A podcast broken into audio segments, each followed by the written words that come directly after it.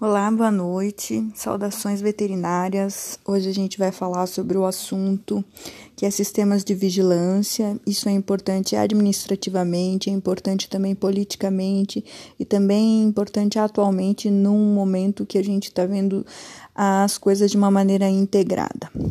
Então, esse capítulo faz parte, esse capítulo sobre sistemas de vigilância faz parte de um trabalho já revisado e eu gostaria de repassar para vocês na íntegra. É, sobre a organização e a estruturação dos componentes dos sistemas de vigilância, a gente tem a coleta de dados, os métodos de análise, a disseminação das informações, assim como as estratégias que devem ser adotadas para o controle do espalhamento de uma doença em específico à veterinária uma doença veterinária, por exemplo, a tuberculose, a brucelose, a leishmaniose, a raiva e também a esporotricose.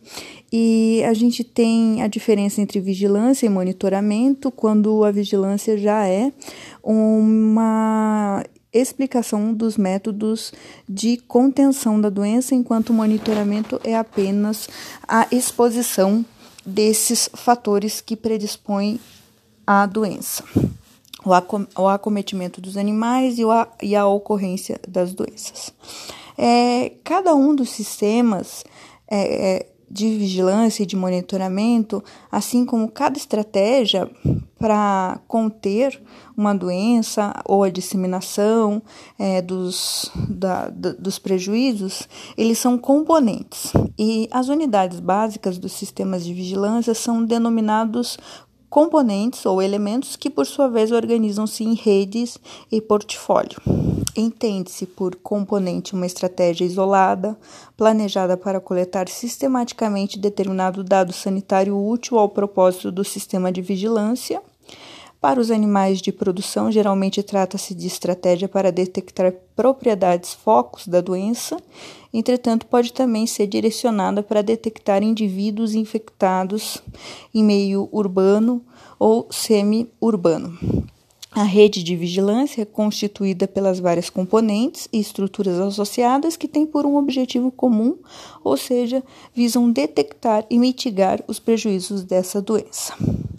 Já o portfólio é o conjunto de componentes e estruturas associadas que determinada região, estado ou país executam para combater as várias doenças que são alvos de sistemas de vigilância. É, tomando como exemplo um estado que tem apenas e tão somente sistemas de vigilância para brucelose e para tuberculose bovina, cujos objetivos são detectar focos dessas doenças para subsequentes saneá-los, pode-se elencar como componentes as seguintes ações. No caso da brucelose, um componente seria a pesquisa de anticorpos anti-brucela no leite entregue nos laticínios, com subsequente rastreamento do foco.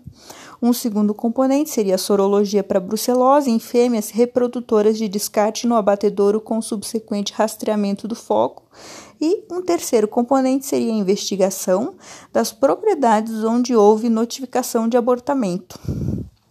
Esses três componentes representam a rede do sistema de vigilância contra a brucelose bovina e todos os focos por ela detectados são saneados. Essa seria a reação, sanear os focos.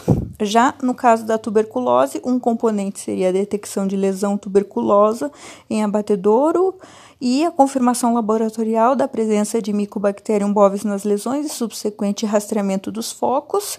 E um componente secundário seria a realização periódica de estudos transversais com testes tuberculínicos para detectar focos nas propriedades que não abatem os animais em estruturas com inspeção de carcaça.